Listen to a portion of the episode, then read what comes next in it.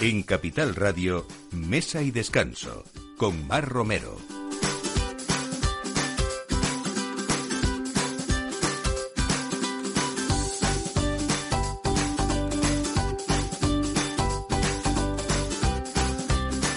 Buenos días, domingo, y creo que sí que quienes nos escuchan, y espero, eh, hayan sobrevivido a todas estas fiestas en el mejor sentido de la palabra y sobre todo con mucha salud y celebrando. Y quien haya tenido algo, algún problemilla, bueno, pues que se pase pronto, por favor, y que emprenda este nuevo año con mucha fuerza, con mucha alegría, con muchas ganas y con mucho positivismo, que es lo que nosotros eh, le queremos eh, comunicar desde aquí, desde este programa de Mesa de Descanso que les acompaña cada domingo, este nuevo año también. Y además vamos a empezar eh, con algo inusual, que es empezar, bueno, pues con un buen vino, en este caso con un buen cava, y vamos a brindar por ustedes, por esa entrada reciente del 2022 con unos cavas muy especiales que nos trae hoy Cristina Tierno, eh, pues de edición limitada y con una cuidada selección de las mejores variedades originarias del Penedés que se llama Robert J. Moore. Y tenemos que hablar también de que llega coincidiendo con las fiestas la temporada de trufa negra, que puede ser pues un regalo muy original. Todavía estamos a tiempo hasta el día de Reyes. Eh, las primeras trufas negras del invierno están comenzando a aparecer en los campos y Truff Boss eh, es un proyecto de largo recorrido que asegura el desarrollo rural, aprovechando esa demanda creciente de trufa negra de calidad en todo el mundo y las oportunidades que da para los agricultores de España. Y además hay que tener en cuenta que es el primer país, somos el primer país del mundo en producción de trufa negra. ¿Y qué haríamos hoy si no pensamos en los roscones de, de Reyes? Por fin, por fin llegó. A mí me gusta mucho hablar ahora porque hay gente que se adelanta mucho en las fiestas, pero yo creo que ahora ya sí que es el momento de hablar de esas leyendas, de los rituales eh, que, que, han estado acaecidos a lo largo de la historia sobre este manjar, que son eh, pues, pues muchos, ¿no? Y casi todas reúnen los tres elementos básicos que son eh, la rosca anular, la sorpresa y el haba. Y de eso nos va a hablar hoy, ¿quién no? Pues Ana Guerrero, ¿no? Y bueno, vamos a hablar también con Cristina Ibarra, un restaurante que siempre en Cook se habla de aromas, de sabores invernales y nos va a dar muchas ideas para esa próxima cena entrañable y yo creo que una de las más familiares también, que es la cena de Reyes para, para mayores y para pequeños. Así que todo esto a partir de ahora, eh, con Jorge Zumeta en la realización y quien les habla, Mar Romero. Bienvenidos a este año y brindamos.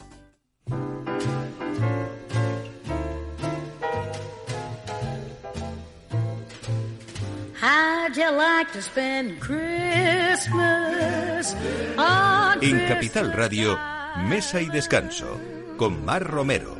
How'd you like to spend a holiday away across the sea?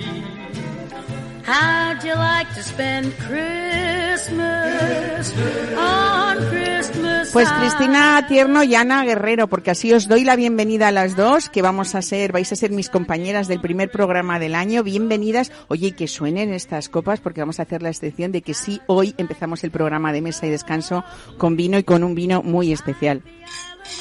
¿Eh? Felicidades, eh, feliz año nuevo a vosotros y a quienes nos escuchan, desde luego. ¿Qué nos traes hoy, Cristina Tierno, para, para este previo a Reyes y, y ya estos días que han pasado de, de, Nochevieja y que algunos dirán, oye, ¿nos hemos pasado no nos hemos pasado? Pues, bueno, lo primero, beber con responsabilidad, ¿no? Exactamente, con moderación, wine moderation. Con moderación y sobre todo cuando hablamos de cosas tan exclusivas como la que nos traes hoy, ¿no? Sí, bueno, también un poco así hablando y como es una época de roscones, he pensado en un cava que sea también diferente. Entonces, eh, siempre parece que el cava tendemos a que sea eh, un producto que solo, pues, hay cavas muy gastronómicos. Este que te traigo se llama Robert J. Moore. Es muy conocido en Cataluña, en, en Madrid se conoce menos, pero ahora está haciendo un poco como el desembarco. Esta casa, es decir, eh, eh, esto es un, cava que se hacía eh, tradicionalmente de una persona que era un apasionado por el penedés y que se puso en contacto con una de nuestras bodegas para poder hacer esto, esta marca eh, y crear su estilo personal que fuera sobre todo pues esa parte de diferenciación, de eh, tradición, de respeto sobre todo y sobre todo de las características del penedés, de esa sapidez con un brut nature que fuera un poquito más especial. Entonces, al final, eh, todos los cavas que se hacen de, bajo esta marca, un poco también como, como en otros de los que se hacen en la casa, eh, son ediciones limitadas, son ediciones a lo mejor de 2.000 botellas, 3.000 botellas, pero todos son de añada también, todos marcan el año de degüelle y, y al ser gran reserva, pues tienen todos más de cuatro años. Entonces, eso se transmite en burbujas cremosas y bueno, pues la verdad es que va muy bien. Bueno, hablamos de que Robert J. Moore, eh, hablemos de, de, 48 hectáreas de viñedos en distintas extensiones, todas eh, situadas entre el Alto y el Bajo Penedés, que es, como todos sabemos, una zona ideal para ese cultivo de castas que son aptas para esos cavas que tú comentas de, de larga crianza, ¿no? Es que hay mucha caliza y la caliza siempre es símbolo de calidad. Por eso, en el Penedés, la zona de San Sadurní de Anoya, eh, dicen que está tocado un poco por la mano de Dios y es que es verdad. O sea, eh, los, tienes ese estilo un poco afrancesado de, de lo que llaman los franceses la sapidity, que, hace que tengas que tengan un estilo distinto. Por supuesto que cavas buenísimos. También por las variedades, ¿no, Cristina? Sí. Porque aparte de Macabeo, de Sarelo y de Perellada, que son las tres Mm. variedades principales para el cava, es verdad que hay otras variedades más francesas, podríamos Sí. decir, sobre todo tradicionalmente en los champanes también, que es el la Chardonnay o la Pinot Noir, ¿no? La Sí. Trepat también. Y Monastrell usan Monastrell también, ¿no? también, Curiosamente. Sí, la monastrell es que da muy buen color. La trepata es que no se puede usar sola para el rosados. La monastrell que dan cavas frutados, lo que pasa es que se macera muy poco. La chardonnay siempre es muy elegante porque la verdad es que es una de las... Por eso se llaman la reina de las blancas, la llaman la blanc de blanc porque es la, la reina de todas. Eh, pero es verdad que aquí se hace un poco una, un complejo un poco de las tres, ¿no? Es decir, dentro de que sea el carácter del penedés, pues se pone también un poquito de, de chardonnay pues para que tenga un carácter un poco diferente con un poquito de barrica. que Bueno, nos traes entonces, yo creo que una elegancia singular, podríamos decir. Pues de os este traigo un cava, ¿no? 2012, o sea que estamos Imagínate. en 2021, o sea No, que- 2022 ya, bueno, perdona. bueno, sí, perdón, 2000 la- es la pereza de de- años, de, de diez 10 años. Entonces, la verdad es que es súper interesante porque notamos cuando lo metemos en la boca que la burbuja es súper cremosa, lo vemos más dorado que otros que otros cavas, pero al ser Brut Nature va ideal con el roscón, porque el roscón siempre, y además, por ejemplo, a mí que me gustan mucho los roscones sin nada, sin relleno, el roscón de Los de típico- toda la vida. los de toda la vida. Eh, porque además es que me gusta el sabor del agua de azahar, que está un poco aquí presente. Me gusta también un poco el sabor de la fruta escarchada. Un poco. Y entonces ese dulzor tú lo compensas bien con un Brut Nature también para digerir, porque digerir es muy bueno, ¿eh? que una de las grandes funciones del cava es poder digerir bien una comida. Entonces, y además cero azúcar para que no engorde, porque bien. solo engordemos de roscón. Ana, te veo muy callada porque nosotros hoy vamos a darle también ese protagonismo pues de lo que hoy es eh, en el tema gastronómico el producto del año, ¿no? Que, Mm. que, que es el, el roscón de reyes. Te agradezco además eh, personalmente que hoy estés aquí porque supongo que San Onofre y la Santiaguesa están ya con los motores puestos hasta el mismísimo día eh, 6, 7 y algunos más luego después, ¿no? Que la gente se queda como con ganas de seguir repitiendo roscón. Pues yo creo que bienvenido el 2022, bienvenido este cava que me está haciendo dar positivo, pero, pero no en COVID. alcohol, ¿no? Borracha con moderación, que dice una amiga mía, ¿no? Borracha con moderación. Y, y bienvenido este cava, que es de verdad, es un, es un perfecto aliado para, no solamente para el roscón, que además ahora va a llegar el roscón ahora mismo y vais a poder notar esas sutilezas que de las que estás hablando tú, pero que también trascienden al mundo del dulce, como es el roscón natural. Cuando hablamos Sí. de un roscón, un roscón sería un brunature también. Este tiene azúcar, pero sería un brunature porque no utilizamos ninguna esencia. Todo es muy natural. Es agua de azahar, cítricos, naranja. Otra vez, primer sector, sector agrario, celebrando las Saturnales, el dios Saturno. Bienvenido sea él y todas sus fiestas. Y, y venga, y venga a dar vueltas y vueltas y vueltas y que no se acabe nunca. Pero creo que aunamos dos mundos, que Mm. son el de la festividad, que creo que el cava es el gran reflejo de Sí. tengo algo que contar y vamos a brindar. Y, y el del roscón, que está celebrando el principio del año, la primera fiesta del año. Bueno, con esta, qué bonito, Ana, con bonito. esta exclusividad que nos traes, eh, Cristina, con esa elegancia de esa edición limitada que nos traes hoy también. eh, yo creo que también eh, tú que eres una experta en espumosos, porque a ti te encanta el cava y te encanta el champán, por Sí, supuesto, ¿no? sí. Y además eres Babel una- lover, me refino. una gran experta en ellos. Yo no sé cómo decir, eh, a veces cuando te dicen cava o champán y tú dices, pues habrá cavas mm, especialísimos como el que nos traes hoy y habrá algún champán también regulín, ¿o no? Sí. Quiero decir que hay de todo, ¿no? O sea, Sí, que esto de no, no, sí, no, sí, no, champán sí es un poco absurdo, ¿no? Sí, sí, Me Eso, refiero a la, es, a la hora es mi de la gran práctica. discusión, mi gran discusión. Yo hago el ejemplo de los coches, para que la gente me entienda. eh, tú puedes tener, y voy a decir una marca para que la gente tal, tú puedes tener un Golf con 100 caballos, con 150 y con 200. Según lo que tú vayas a hacer, si vas de aquí a allí, pues te da igual ir a 60. Pero si vas a Sevilla a 60, pues te aburres. Entonces, un coche a 100 caballos corre, pero por los pelos. Entonces, para hacer super champanes y super cavas hace falta mega uvas. Es decir, hace falta motor. Si tú tienes motor, tú le puedes pedir. Es como cuando vas a hacer un cocido. Si tú lo haces en la express, lo haces rápido, da igual lo que le pongas. Pero si tú metes un garbanzo malo o un no sé qué a fuego lento, pues al final tienes una mierda a fuego lento. Entonces, pues, nos vamos a engañar. Entonces, Tiene que ser una eh, Claro. conjunción de muchas cosas, ¿no? Entonces, ahora, por ejemplo, en Cava, que ha habido un cambio de la normativa que ahora es. Eh, bueno, de verdad, os, os aconsejo que, que un poco os pongáis al día. Eh, va- se va a diferenciar en las botellas de cava si viene de la parte de Cataluña, si viene la parte del Valle del Ebro, si viene la De parte de- Valencia, de, de Valencia. Rioja, de- Exactamente. Se ha definido por Aragón ahora como, también, ¿no? como Requena. Como, como Requena, y que todavía está un poco el nombre por definir, y la parte de Almagro y Tierra de Barros. Porque son estilos distintos, porque los suelos son distintos. Pero es que lo mismo pasa en Champán. Es que solo hay 17 grandes cruz. Y luego hay 42 pueblos que son primer cru. Pero es que hay 100, 262 pueblos normaletes. Y todo el mundo te dice, es que tengo un champán, ¿cuánto vale? Digo, pues según te cueste, según te han puesto las uvas. Claro. Entonces yo aquí bueno, digo así pasa siempre- con el cava también, ¿no? Que tenemos o con cavas- el vino. O con el vino, muchas veces a mí cuando la gente me dice... Acaba "Hay de llegar vino-". el roscón de, Bueno, de bueno. Hornos San Onofre y estamos aquí llenos de ¿Cómo aromas, huele? ¿eh? Tremendo. Eh, entre el cava de Robert J. Moore y este y este y este Además, viene, maravilloso aquí vienen todos roscón. como de rey, porque es verdad que este lleva un etiquetado que parece de reyes. Sí. De hecho, el champán siempre, como Reims, que es la capital, o Reims, que decimos los españoles, eh, eh, porque luego, claro, vas a Francia y nadie sabe que es Reims. Esas las cosas que pasa. Ahí coronaban los reyes y brindaban con esa bebida, pues también, que también se quedó un poco como de celebración de fiesta. Entonces, con el roscón Ajá. va increíble. Pero eso es importante en el mundo del champán, también ver que según tú pagas, según tienes. No puedes pedirle lo mismo a un producto económico que a un producto premium.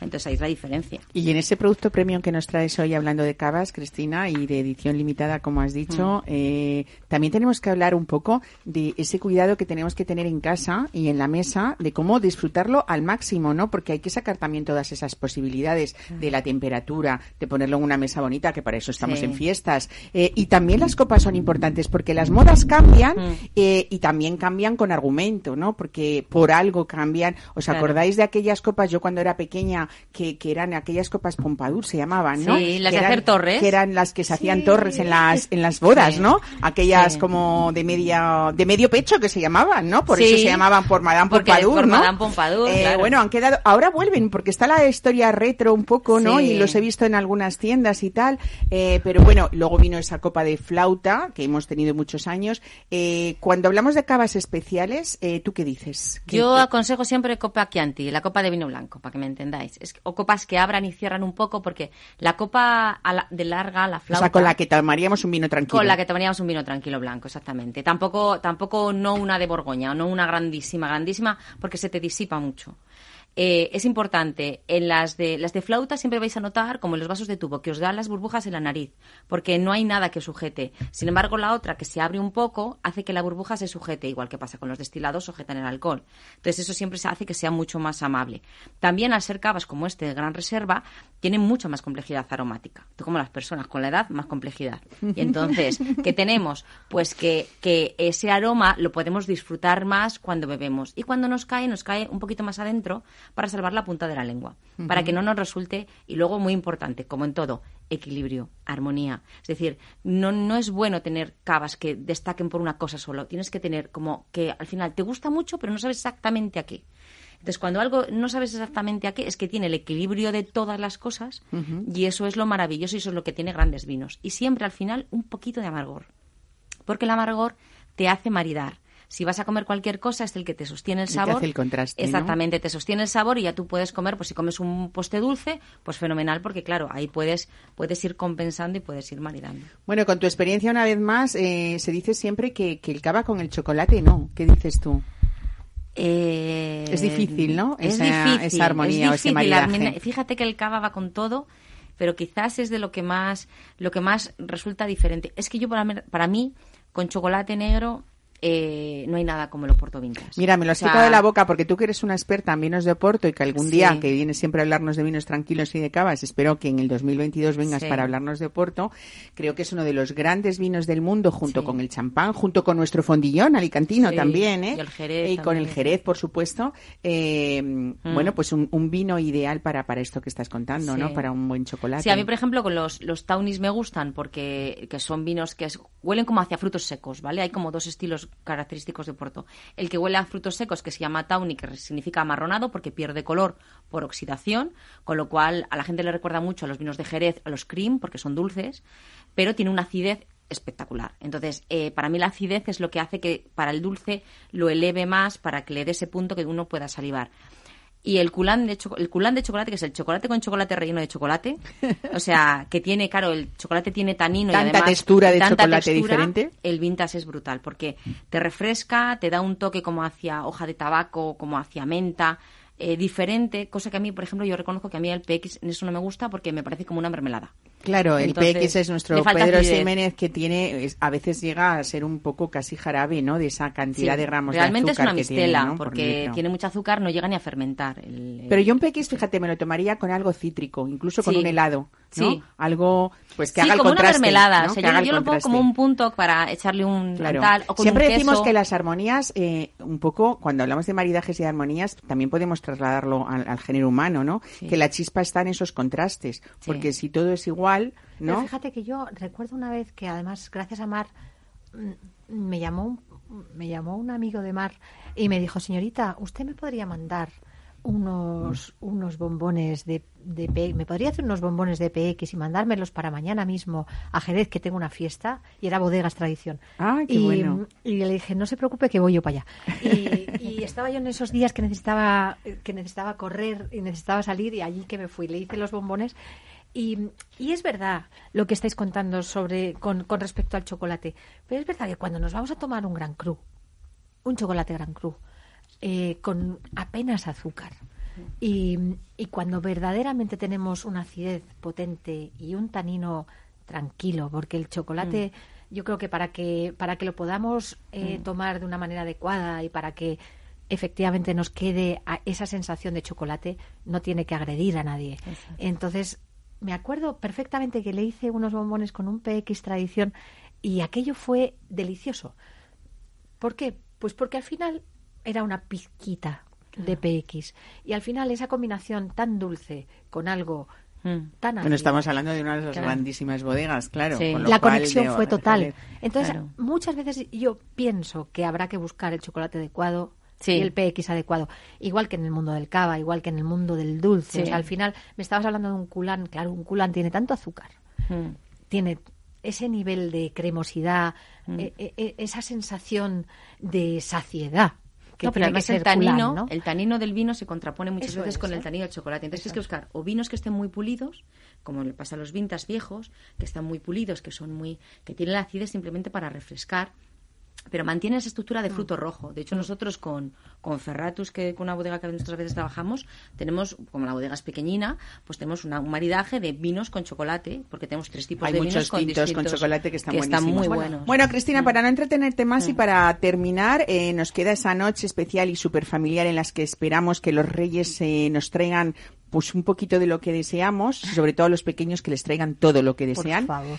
Eh, pero es verdad que volvemos un poco eh, a, a- a ese momento del cava eh, que no se quede solo para el final, ¿no? Y sobre todo hab- hablando de cavas especiales, que podemos empezar con un aperitivo riquísimo y con un cava así de así de bueno y de especial con esta edición limitada que nos Sí. cuentas, ¿no? A mí me gusta, a mí me gusta mucho empezar con cava, sobre todo porque el foie gras que lleva grasa, Sí. te pones el marisco, la anchoa, porque en mi casa somos mucho de salmón, anchoa, o sea, que ten- que- cosas muy dispares. El cava ideal para hacer todo el Claro, es el comodín perfecto, Es ¿no? el comodín, es Para- como el traje de chaqueta Sí. negro. O sea, no tienes que pensar, va con todo. Sí que es verdad que si hacemos de aperitivo, empezar con cavas más flojos, es decir, a lo mejor reserva, y acabar con los más complejos, porque claro, no vas a empezar con uno muy potente y luego ya pues parece que te queda la comida un poco, un poco triste. Pero bueno, la verdad es que está maravilloso. Muy bien, pues mil gracias por traernos este cava exclusivo, elegante, de Robert J. Moore, eh, de edición limitada, con una imagen preciosa que saldrá en, en las redes de Capital Radio porque es muy bonita. También es importante esto de las botellas y de las no, no, es etiquetas, ¿no? muy bonita. ¿Eh? Es muy Cuidamos bonita, es de la las de recordar. Y bueno, yo siempre cuento que cuando hay momentos especiales con personas muy especiales, eh, en mi casa lo que hacemos es cuando nos bebemos a una botella así, es dejarla vacía pero firmada por todos los que estamos, porque bueno, nunca se sabe, ¿no? Así que, pues Yo estuve fenomenal. aquí, yo La- estuve allí. la- yo estuve allí, así que hoy esta la firmamos, ¿eh? Con Sí. Cristina Tierno, con Ana Guerrero eh, y con todo el equipo de, de Capital Radio también. Gracias, Cristina Nada, Tierno, por nada, traernos vosotros. Gracias. esta pequeñita fiesta dentro de la última fiesta que nos queda.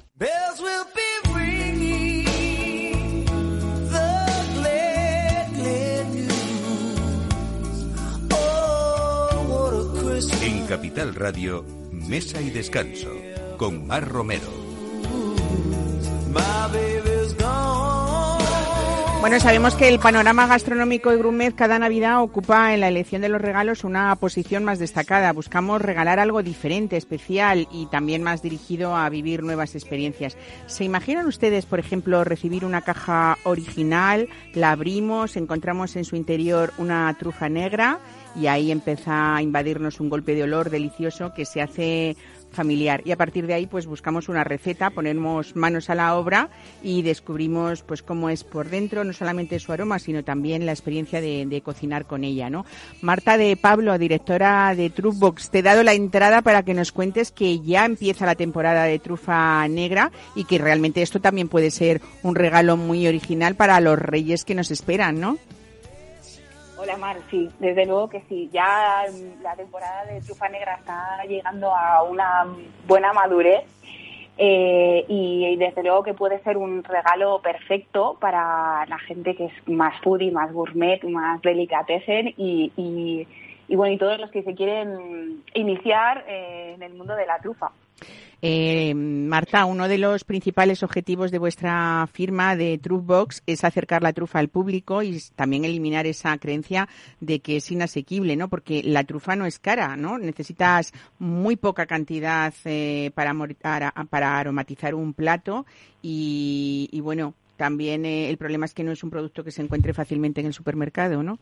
Claro, eh, es, eh, no, no es muy no es necesario eh, gastar mucho dinero para, para tener un plato perfecto. De hecho, bueno, pues con eh, nosotros en la web tenemos diferentes pesos, pues elegir pues desde mm, 30 a 40 gramos, 50 a 60 y hasta 120 gramos, pero vamos que con eh, 40 gramos para dos comensales o cuatro es más que suficiente. Y estamos hablando Sí. de 30 gramos que nos suponen como cuánto, unos Eh, pues 40 euros aproximadamente. Sí, sí, son 40 euros. Sí, exactamente. Sí, sí, sí. Bueno, hablando de lujos puede- gastronómicos, que es uno de los nuestros, eh, puede ser algo para unas fiestas tan especiales, pues bueno, más o menos asequible, ¿no? Como un regalo más. Sí, sí, sí, desde luego que sí. Al final, bueno, 40 euros es una es re- realmente estás no solo regalando un producto, sino también una experiencia, porque puedes trufar un montón de alimentos y elaborar varios platos con 40 euros. Claro. Eh, eh, Marta, las trufas eh, proceden directamente de productores, no solamente de Soria, que quizá es que eh, pues la provincia que más famosa es y más trufera nos parece,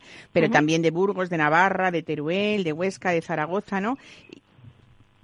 Sí, bueno, nuestras trufas eh, proceden principalmente de, de nuestras propias producciones en la provincia de Burgos y de Soria. Y bueno, se obtiene mediante procesos naturales todos, ¿no? Sí, sí, sí. Al final, bueno, nosotras, nuestra, nuestras truferas están certificadas como ecológicas, es decir, que no, no están, o sea, los árboles de los que procede la trufa, que son las encinas micorrizadas, no están tratadas con absolutamente ningún químico y tampoco el suelo. Entonces, bueno, es un producto, es, al final no deja de ser un hongo y es un producto absolutamente natural. Yo decía, Marta, en la, en la presentación del programa que, que vuestro proyecto es de largo recorrido porque lo que queréis es asegurar ese desarrollo rural y, desde luego, pues mm, eh, tener en cuenta que, que somos, aparte de, de que somos el, el primer país del mundo en producción de trufa negra, también eh, pues dar esas oportunidades a los agricultores de, de España, ¿no? Claro, al final, bueno, en, en España hay producciones muy extensas de trufa, somos el mayor productor del mundo, como bien has dicho, eh, proveedor de otros países muy truferos como Francia e Italia, por ejemplo. Y, y nuestro objetivo eh, al final es, eh, bueno, porque nosotros estamos o tenemos nuestras truferas en zonas rurales y damos también trabajo a personas que trabajan en, en zonas rurales y a nosotros mismos, ¿no? Entonces, Claro. eh, nuestro objetivo es alcanzar un desarrollo en estas zonas con un, con, con un negocio absolutamente eh, rentable. Bueno, yo creo que habéis sabido mezclar eso que tú cuentas muy bien, eh, darle valor ¿no? a, a ese sector primario también y, y vestirlo de una manera muy bonita, como un regalo maravilloso, porque al final, eh, si uno eh, os pide una, una trufa de- del tamaño que, que cada uno elija, viene presentada de una manera muy especial también, ¿no? Sí, nuestro objetivo al final es acercar este mundo rural a, pues, pues a las grandes ciudades y que cualquiera pueda disfrutar una trufa que está recogida eh, dos días o tres días antes y la tengas en tu mesa eh, en 24 horas. Entonces, bueno, pues al final es un producto súper fresco, eh, mm, natural a tope y, y muy sano. Claro, es que bueno, el proceso es sencillo, pero pero de- tiene que ser muy rápido, ¿no? Porque la recolección de la trufa tiene que ser y realizarse en el momento óptimo de maduración, que bueno, es el que define esta esta temporada que acaba de, de comenzar. Al final uno va a recibir casi eh, pues como una cajita en la que viene una joya, que realmente es una joya gastronómica. y Sí. ¿Qué tenemos que hacer? ¿Estamos a tiempo de que nos lleguen Reyes si queremos hacer un regalo especial para alguien Sí, querido? Sí, sí, sí. Sí, eh, entrando en la web truthbox.com, Ujú. eh, en el proceso de compra cualquiera, eh, bueno, quien el cliente puede elegir la fecha de entrega de, de la trufa. Entonces, eh, bueno, al final, durante, como nosotros entregamos de un día para otro, si haces la compra antes de las 2 de la tarde, al día siguiente lo tienes en tu casa antes de las 2 de la tarde. Mira. importar, ¿eh? O sea, si llega el día siguiente en vez del el propio día 6, no va a pasar No pasa nada, claro. Me dice eh, Ana Guerrero, Marta, que, que eso, que lo, lo que has oído, que no pasa nada, ¿no? Que, No que, lo- nada. que es un regalito igual para disfrutar en estos próximos días. No, no. Y la, y la temporada crucera dura hasta finales de marzo, o sea. que Exactamente. Es cuando mejor también se disfruta, ¿eh? No solo en Navidad. Y además es un producto tan versátil, ¿verdad? Porque en gastronomía no es solamente verla rayada o, o- o fileteada muy finita, que es como da buen resultado, pero simplemente nos puede durar un montón y darlo de sí, pues que metamos en un tupper, pues con unos huevos, eh, ese trocito de trufa que nos ha quedado y ya tenemos unos Huevos huevos trufados, trufados. ¿no? Así de fácil. Sí, y cuando sí, freímos sí. ese huevo va a tener unos aromas y al- diferentes y, y algo muy especial, ¿no? También que, Sí, que aporta sí, la sí, trufa. Pues Marta de Pablo, directora de Truthbox, muchísimas gracias por estar hoy vosotros. con nosotros en este primer programa de 2022 y nada, feliz entrada de año. Eh, también te Igualmente, deseamos desde aquí, gracias. desde Capital Radio. Un abrazo, Feliz hasta año. luego. hasta luego.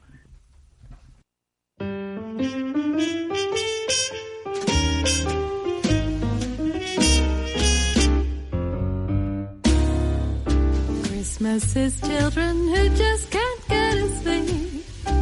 Christmas is memories, the kind you'll always keep.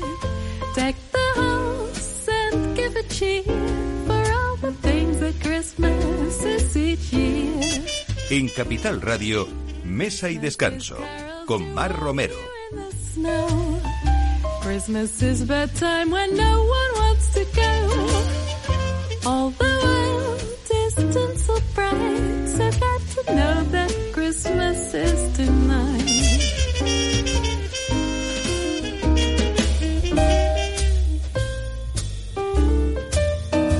Bueno, pues entramos en materia gastronómica y acaba de llegar este roscón de Reyes al estudio y no es por darles envidia, pero es uno de los grandes roscones reconocidísimos por todos los expertos gastronómicos eh, de Madrid, todo el que viene a Madrid para, para, para disfrutar de él, ¿no?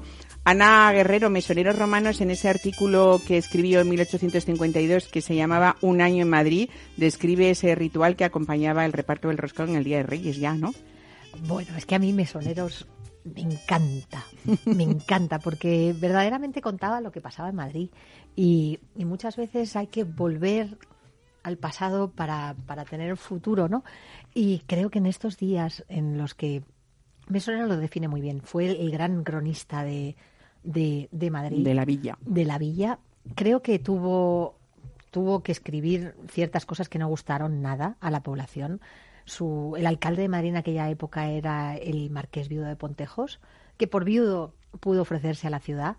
Es verdad que no le quisieron mucho porque fue el que cambió absolutamente toda, toda la ciudad, reguló, hizo que todo funcionara de otra manera y modernizó Madrid hasta un nivel que hoy, que yo me siento tan orgullosa de ser madrileña, me encantaría brindar con él, porque creo que fue el primero que puso un posito en este Madrid, Madrid del futuro, Madrid del siglo XX o XXI.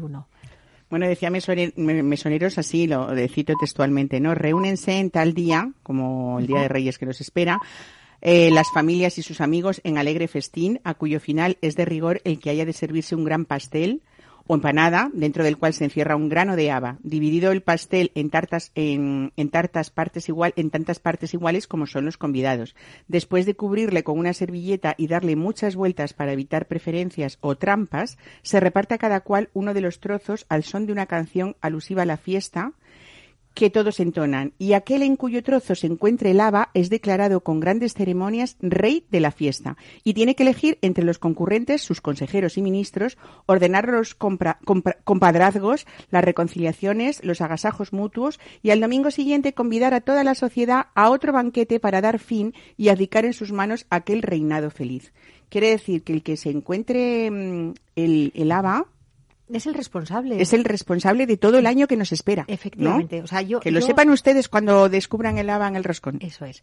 Pero, pero me parece una fiesta preciosa. Me parece que es aunar a la familia, es meterla dentro de ese, de ese círculo sin fin. O sea, me parece que es la, la fiesta que va a marcar ese año. Y si lo hacemos rodeados de los nuestros, y si encima tenemos a alguien que nos va a ayudar a resolver los problemas. Bueno, y eso ya sería, con él, bueno, eso sería, es como el amigo, ya no digo invisible, ¿no? El mejor amigo del es mundo. el mejor amigo del mundo. Bueno, Pero- Ana dice otra tradición que el comensal que en su porción de roscón encuentre la figurita será Será coronado, coronado. rey, ¿no? Con gran alegría, no así el que encuentre el haba que pagará este riquísimo postre, ¿no? Bueno, yo creo que dentro del roscón se juntan muchas tradiciones. Date cuenta que estamos hablando de una de, una de las tradiciones más, más longevas. Estamos celebrando las Saturnales, que al principio del programa hablábamos de ellas, en las que...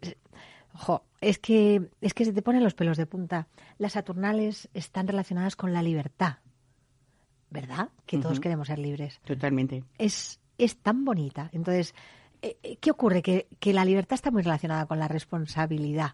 Y el Ava y el y Saturno era el, el- el dios de la agricultura, es la responsabilidad de tener alimentación, de tener un año como Dios manda, ¿no? O sea, de tener un año saludable, de que a todos nos llegue el Ava, que a todos nos llegue el pan.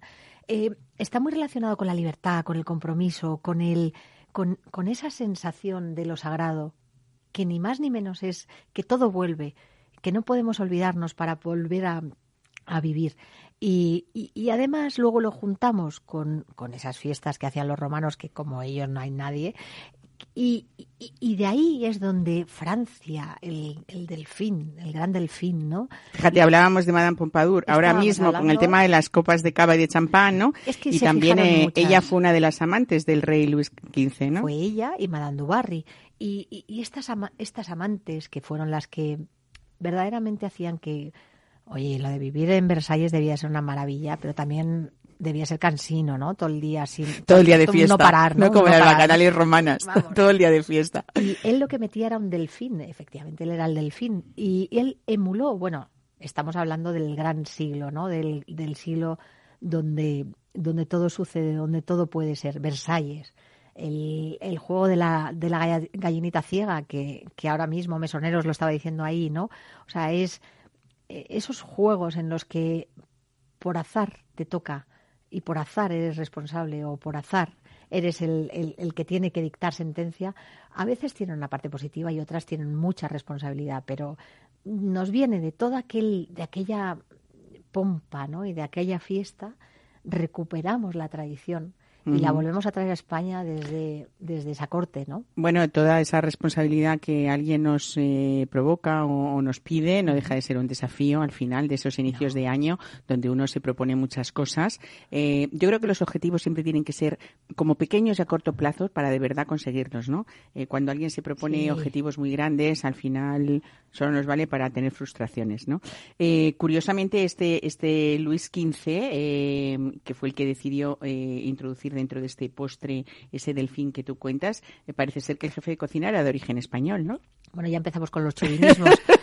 ¿Sabes? Ya, ya empezamos todos, los italianos, los franceses y Sí, las sí. banderas, ¿no? Bueno, mira, tenemos que contar muchas historias porque, porque yo creo que los italianos, a los que yo admiro muchísimo, eh, precisamente han, han sabido exportar y vender un plato, el panetone, por supuesto, y luego algo tan sencillo como la pasta, que no deja de ser harina, agua y- y ya está, y huevo a veces, eh, bueno, pues que, el- los platos son eh, internacionales y del mundo. Y esto es porque detrás de cada uno de sus platos siempre hay una historia, ¿no? A veces, eh, cuando tenemos ahora mismo delante el roscón, eh, no sabemos por qué o, o damos por, por hecho de que la tradición es la tradición, pero la tradición viene, tú estabas hablando ahora mismo del siglo XVIII, pero a veces nos podemos ir, pues eso, hasta esas bacanales romanas y aún así todavía seguimos heredando esto de muchísimos alimentos. Qué bonito es saber ese, ese inicio de las cosas, ¿no? Bueno, yo creo que, que el inicio está en el primer sector. Antes hablábamos, o sea, estábamos hablando de uvas, estamos hablando de harina, estamos hablando de azahar, por favor.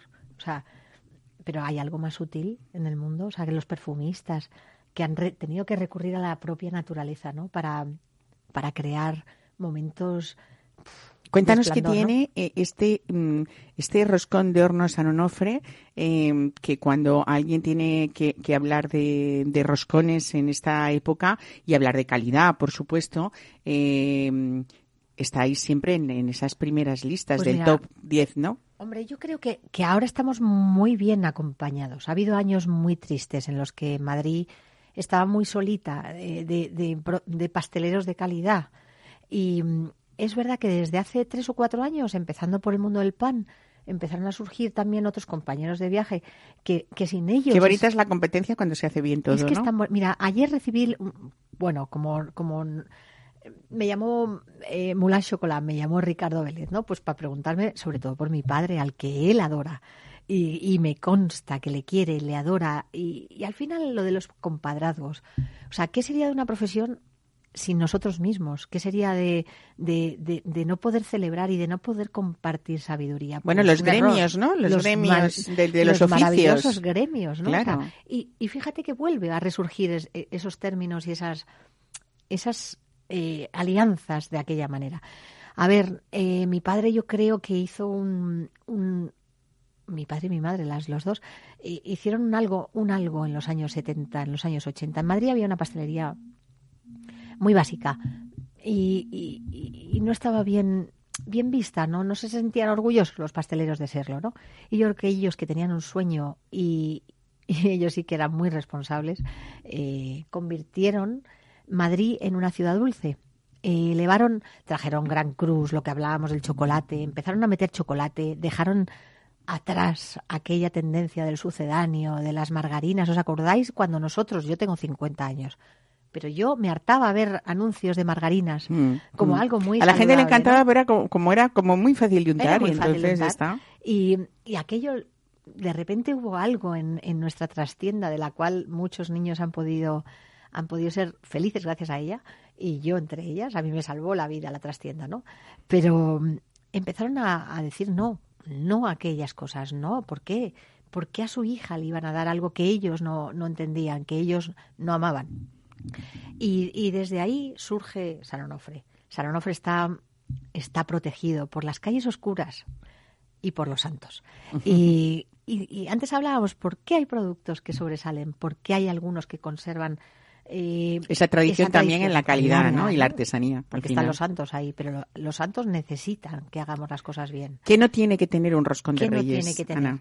Pues mira, lo primero que no tiene que tener es una harina que, que no sea limpia de aditivos. Eso es el principio del roscón. Es, es la base, es la harina, es que no te falte el pan, ¿no? Pues eso es un roscón. Eh, lo que no tiene que tener, margarina. ¿Por qué?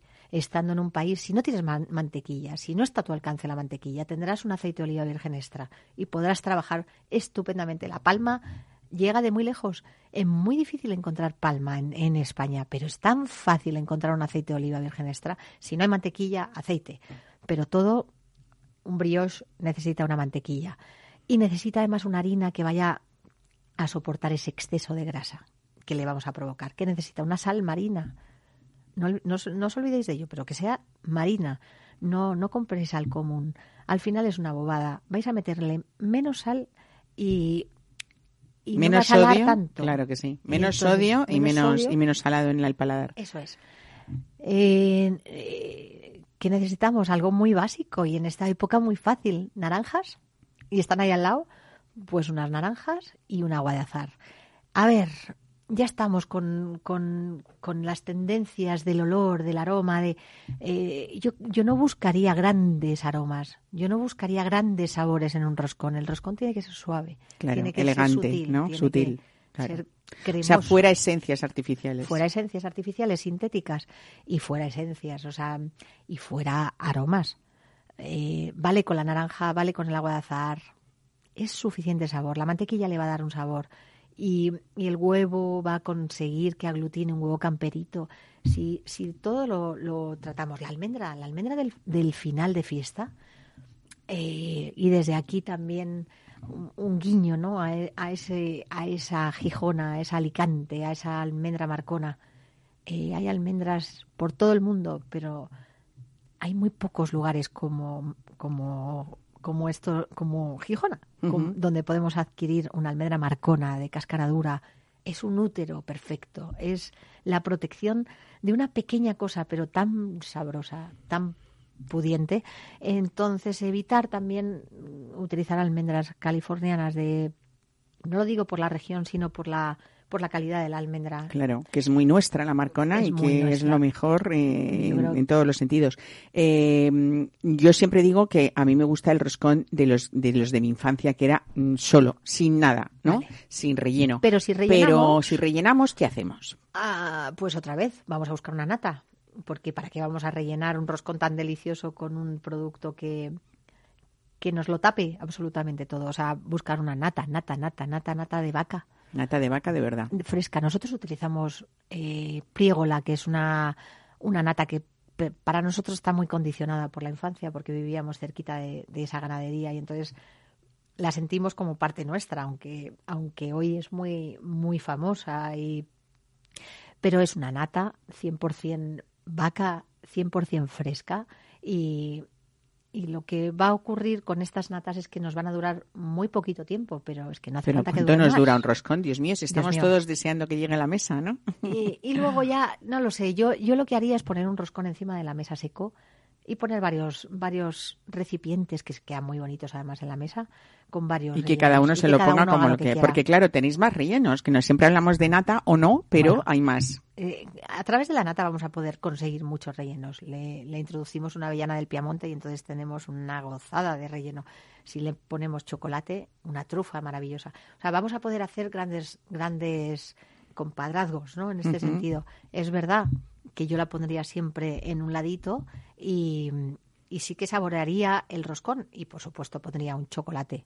Mira qué buena idea nos no has dado, ¿no? ¿eh? Nos has dado poner un gran roscón en la mesa si somos eh, bastantes y que cada uno lo rellene como quiera, ¿no? Sí, y Eso luego- dais esa posibilidad de que nos Sí, llevemos rellenos a casa. llevarla y, y mira, además, yo creo que es una forma muy fácil de vender el roscón, porque si no tardas mucho y se hacen grandes colas y estas cosas. Y rellenar un roscón, en nuestro caso, el día de Reyes, es tremendamente dificultoso, porque normalmente no hay oferta suficiente para la demanda que tiene, con lo cual tenemos que esperar tiempo a que se enfríen los roscones para poder proceder a un relleno. Entonces, muchas veces lo que vamos a conseguir es que te lleves tu roscón recién hecho, lo ves, lo, lo- lo palpas, porque no da para más. Los, hortos- los hornos artesanos no podemos hacer más. Y te llevas tus rellenos. La nata que sea nata, de verdad, eso sí que, que os lo... Y es verdad que dices, a ver, hay mesas muy grandes y hay poco dinero, y es verdad que estamos hablando de momentos muy dolorosos, con, con crisis potentes económicas. Intentaría dar menos, menos cantidad y mejor calidad. Y, y así Claro, porque al final eh, de lo que se trata es que disfrutemos de lo bueno y para eso no hace falta que sea un, pues, pues ponernos a hartarnos de roscón desde por la mañana hasta por la noche, ¿no? no hace falta, pero, claro. pero dar un buen producto, que yo creo que esto nos va a beneficiar a todos, ¿no? Pues mm, yo creo que nos ha quedado muy clara esa tradición, esa maravillosa idea de algunos reyes de decirle a su cocinero que, a- que hiciera cosas especiales, ¿no? Incluso para ofrecérselo a sus amantes, ¿por qué no? Eh, y luego, bueno, nosotros desde aquí desearle a nuestros oyentes que tanto si le, toca la figurita como si le toca el haba, no pasa nada. Tanto ser el rey del año como llevar esa carga, ¿no? Y esa mochila de la responsabilidad familiar, pues también, ¿no? Es ese desafío, ese reto al que nos tenemos que enfrentar a partir de ahora con esa fuerza que todos queremos, que estamos a primeros de año y, y hay que ser positivos, ¿no? Hay que disfrutar, luego vendrá el carnaval. y luego vendrá el carnaval y hablaremos de otras cosas. Ana Guerrero, feliz año nuevo. Feliz año, Sabes, felices de Reyes. todo corazón, felices reyes.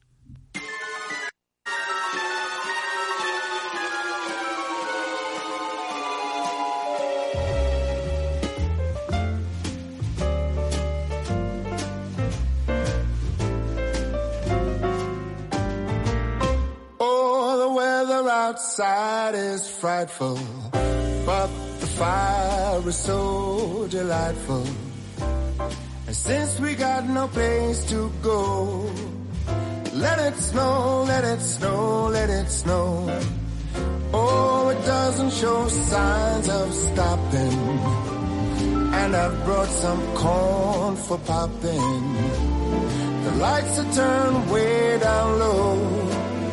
Let it snow, let it snow, let it snow. When we finally kiss goodnight, how I'll hate going out in the storm.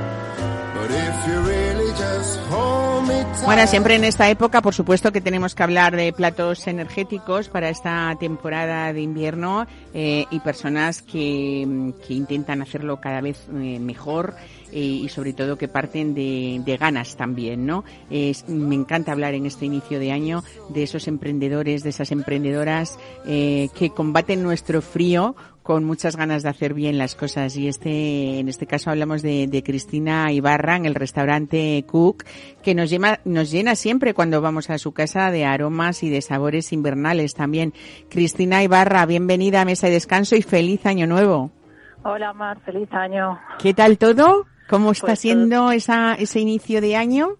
Pues aquí vamos, luchando poco a poco, pero bien, bien. Bueno. Empezando el año con muchas ganas y mucha energía.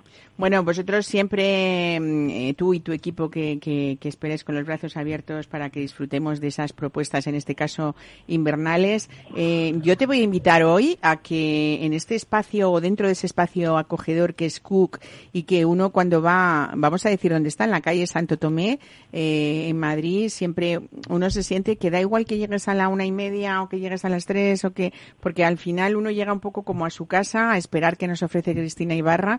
Eh, yo te voy a proponer que nos hagas muchas propuestas de, de Reyes, de, de esa fiesta última que nos espera, ¿no?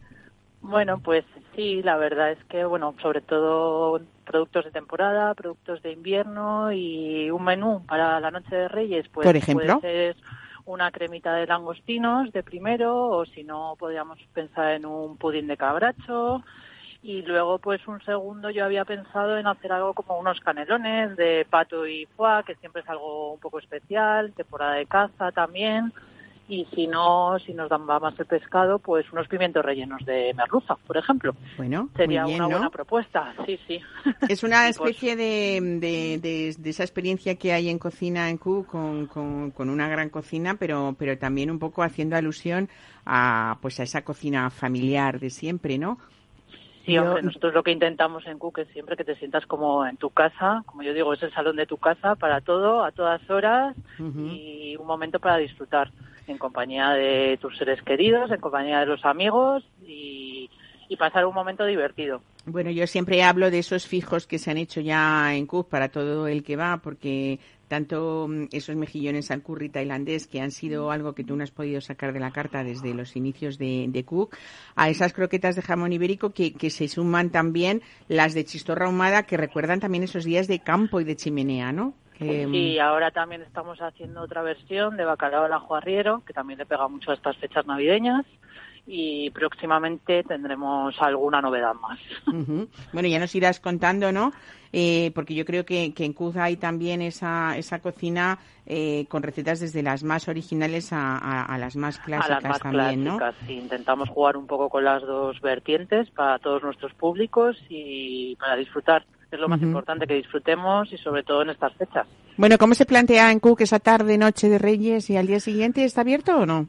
Sí, estaremos abiertos eh, la noche del 5 y el día entero del 6 y deseando que vengáis todos a comer con nosotros y disfrutar de ese día. Tendremos, por supuesto, roscón, con y sin nata, para no tener controversias, con una nata que hacemos nosotros aquí. Lo rellenaremos y esperemos que vengáis todos a disfrutar con nosotros. Bueno, y cuéntanos de, también un poco eh, esa, esa idea que tú has tenido siempre, esa cocina entre lo familiar y, y lo tradicional, pero con propuestas también a veces muy viajeras y muy novedosas. Imagino que vienen también en esa mezcla de recuerdos de infancia y cada vez que en estas fiestas hablamos con algún cocinero, con alguna persona responsable de un restaurante, mm, hablamos de esos aromas que nos recuerdan o que nos traen, bueno, pues esos recuerdos cariñosos de infancia. ¿Hay algún Sí. plato especial que tú recuerdes de esas navidades, de esas, eh, de esos reyes tuyos en los que esperábamos esos regalos que nos regalaran todo lo que pedíamos, que éramos muy pedigüeños? Pues mi madre siempre se salía de lo tradicional y hacía huevos fritos con patatas fritas y jamón. O sea que ¿Qué me dices? Nada bueno, que qué ver bueno. con las tradiciones ni nada, pero como ya decían que estábamos hasta el gorro de comer, decía huevos fritos con patatas fritas y jamón. Y vamos, de hecho mi padre se lo tengo que hacer porque me lo ha pedido, o sea que Qué bonito, ¿no? Bueno, pues fenomenal. En esos recuerdos también de, de personas que han hecho días diferentes de, de- Sí. de esta Navidad, ¿no? Eh, no sé si todavía seguís eh, con esa mm, con esas fiestas, esa carta de las fiestas navideñas en las que cuando alguien quería una cena especial con lo mejor de Cuz podía solicitar ese Sí, servicio de Cuz en seguimos- casa, ¿no? Seguimos haciéndolo, eh, cocinero en casa, todo lo que queráis en casa, desde llevaros la vajilla, la cristalería, que no tengáis que hacer nada, como si estuviesen en un restaurante, pero en vuestra casa. Pero en casita, ¿no? Sí, Y todavía Sí, estamos a tiempo de poder decir, Sí, venga todavía Cristina, échanos una mano. Todavía estamos a tiempo. Para ya estamos a tiempo para el día 5 y para cualquier noche especial que tengamos, cumpleaños o lo que sea. Bueno, pues fenomenal. Cristina, ¿algo que añadir más o...? Pues nada más, que os esperamos a todos con los brazos abiertos en Q y que tengamos un feliz 2022. Desde luego, claro que sí, con muchas ganas, con mucha fuerza y sobre todo lo primero, con mucha salud, a ver si bajan esos índices ¿eh? De, si contagios y enfrentamos y- de otra manera. Yo creo que este volvemos. año vamos a poder con él, seguro, con ese bicho tan feo, seguro, seguro. Bueno, estaremos al pie del cañón. Desde luego que sí, con mucha responsabilidad también, ¿no? Pues Sí, muchísimas gracias, Cristina, y feliz año nuevo, feliz 2022 año para ti y para enorme. todo ese equipo de Cook. Un abrazo. Adiós.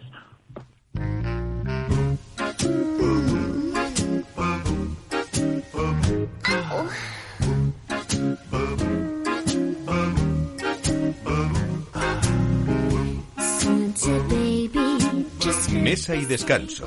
Capital Radio. Ana Guerrero, qué bien sabe, qué bien huele este roscón de Reyes. Eh, tú seguro que también hay platos especiales que tienes en la memoria y que no se te han olvidado, ¿no? De esa madre maravillosa gallega, que qué buenas cocineras son, no es por nada. Hay madres en todo el mundo con, con- bueno, si es que además, además, que iba a decir yo, si los grandísimos cocineros de este país, eh, la herencia viene de donde viene, ¿no? O sea, no, son los claro, mismos, o es sea, es eso. el mismo ADN. Y Me da igual que sean gallegos, que vascos, que catalanes, que, que madrileños, pero es verdad que cuanto más mayores somos, más nos acordamos de aquellos aromas y aquellos sabores distintos, ¿no? Pues mira, ahora que mi madre ha decidido eh, abandonarnos y e irse a- Pobrecita, no le digas así. Bueno, pero es que está tan feliz a mí me, me Pues eso, ha decidido ser feliz en su vida. Ha decidido bonito. volver a Santiago y volver a- al verde, ¿no? Y me hacía mucha gracia porque yo tengo un tío muy mayor, pero, pero la vida le trató como un niño y, y, y, y el otro día no, pues, hace, pues le pedimos a, a Papá Noel, en este caso, que le llevara un regalo y le llevaron unos, unos blocs para, para pintar, ¿no? Y él lo pintaba todo verde. Y yo, de- y yo, yo decía, claro, si es que es lo que ves. Es lo que ve, qué bonito, ¿no? ve. Y al final es verdad que, que mantener tu vida de una forma tan verde, tan sana, tan eh, hace que, que tu vida sea mejor. Así que ella ha decidido irse allí, a lo verde, y nos ha dejado aquí y ayer, el otro día, vamos, me llamó mi, mi sobrino pequeño y me dijo, por favor, hazme la salsa de uvas de la abuela. Y le dije, no va a ser la de la abuela. Salsa de uvas. Y, ¿Para acompañar qué? Pues te va a dar un poco igual. Nosotros lo, lo acompañamos o con un pollo de corral o con una pularda en, en las fiestas pues más pudientes. Yo, yo siempre prefiero un pollo, ¿eh? A mí no, no hace falta disfrazar la vida. Yo creo que un buen pollo eh, camperito, de corralito, así que haya comido maíz Claro. y, que, y que mantenga su jugosidad, pues es perfecto, ¿no? Y entonces le hago una salsa de uvas con almendras, que es una salsa muy fácil de hacer, muy fácil, y como diría Begoña Tormo, ponemos una cebolla encima de, de- de la mesa y empezamos a trabajar desde ahí, pero, pero siempre estará vinculada la salsa de uvas a mi madre. Bueno, qué bonito. Pues nada, en estos Reyes no solamente les deseamos desde Mesa de Descanso eh, que cumplan eh, por lo menos algo de esos deseos que ustedes pidan, eh, sino también que busquen ustedes mismos esos recuerdos maravillosos de esa cocina, de esos aromas, de esos sabores, eh, de, de estos abuelos que hay que querer mucho, sobre todo en esta Sí. época, también incluso los pequeños, pero también los mayores, ¿no? Porque los mayores son niños grandes en esta próxima noche que, que nos espera. Así que cuídense mucho y cuiden a los suyos. Y nosotros desde aquí les deseamos todo lo mejor para este 2022. Este equipo de Mesa y Descanso y desde Capital Radio un grandísimo abrazo para que nos sigan escuchando cada domingo eh, a la una de la tarde. Es su cita y nosotros estaremos aquí acompañándoles todo el año. Muchísimas gracias.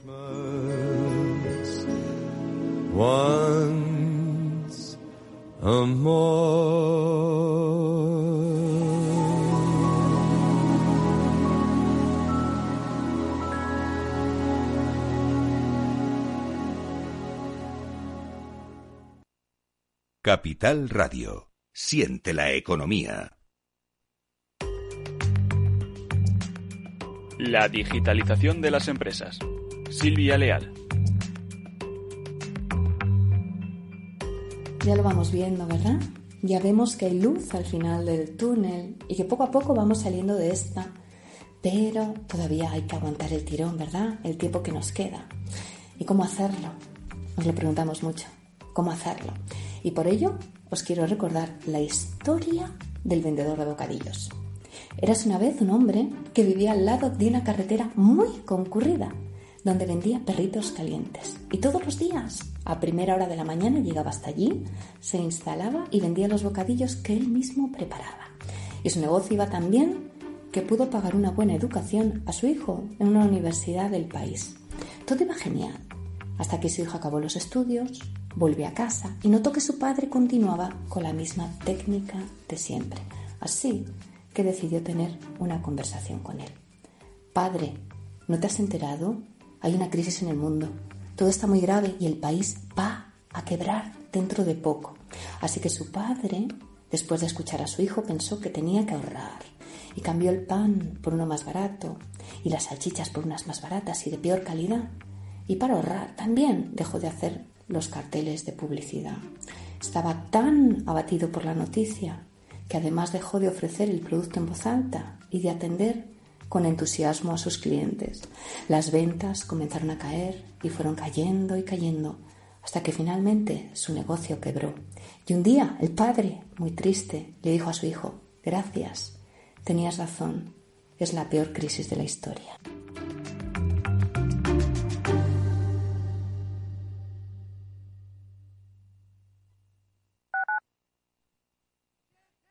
Tu radio en Madrid 105.7, Capital Radio. Memorízalo en tu coche.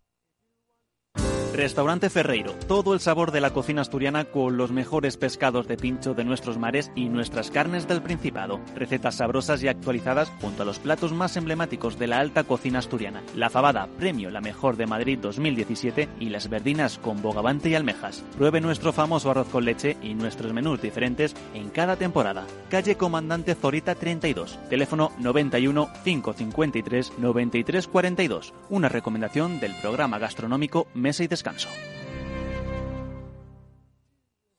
Esto te estás perdiendo si no escuchas a Luis Vicente Muñoz en Capital, La Bolsa y la Vida.